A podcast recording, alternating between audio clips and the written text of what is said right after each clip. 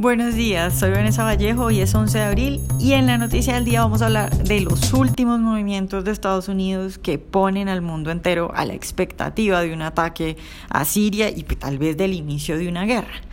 El lunes la embajadora de Estados Unidos ante la ONU amenazó con que su país actuaría contra Siria de forma independiente, así no hubiera resolución del Consejo de Seguridad.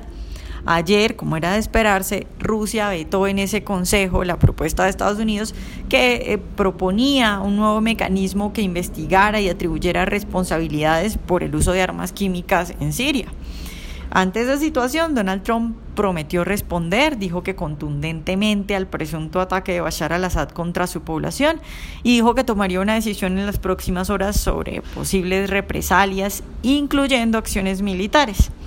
Luego de eso canceló su visita a Perú para la Cumbre de las Américas. Eh, iría a Perú 13 y 14 de abril y también canceló su visita a Colombia que vendría el 15, iba a venir el 15 de abril a reunirse con Juan Manuel Santos. La explicación oficial de la Casa Blanca pues no dejó lugar a dudas. Dijeron el presidente se queda en Washington para supervisar la respuesta norteamericana a Siria.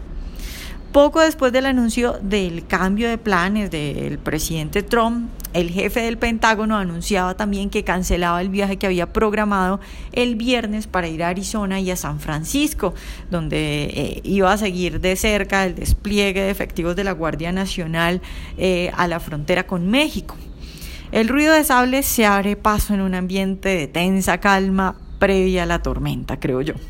Ayer también fuentes militares confirmaban al Wall Street Journal que el destructor de misiles guiados USS Donald Cook había llegado cargado a las inmediaciones de las aguas territoriales de Siria y en su trayecto hacia las costas de ese país, aviones rusos vigilaron de cerca sus movimientos y sobrepasaron el buque con vuelo bajo al menos cuatro veces en un hostigamiento que hizo vivir varios momentos de tensión y que fue presentado minuto a minuto eh, por televisión por CNN Turquía.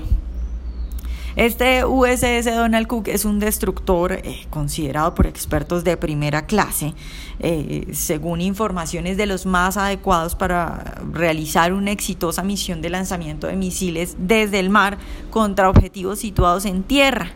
Eh, esta información pues la conoce muy bien Bashar al-Assad, quien en las últimas horas ha ordenado el despliegue de baterías antimisiles en torno al Palacio Presidencial donde vive en Damasco y también eh, a la vivienda de su ministro de Defensa. Todo esto lo han confirmado fuentes diplomáticas de Siria. También ayer la Agencia Europea de Seguridad Aérea, EASA, envió una notificación alertando de un posible ataque con misiles en la zona del este del Mediterráneo. Eh, recomendó preparación para la posibilidad de pérdida de señal de radios y equipos de aeronavegación.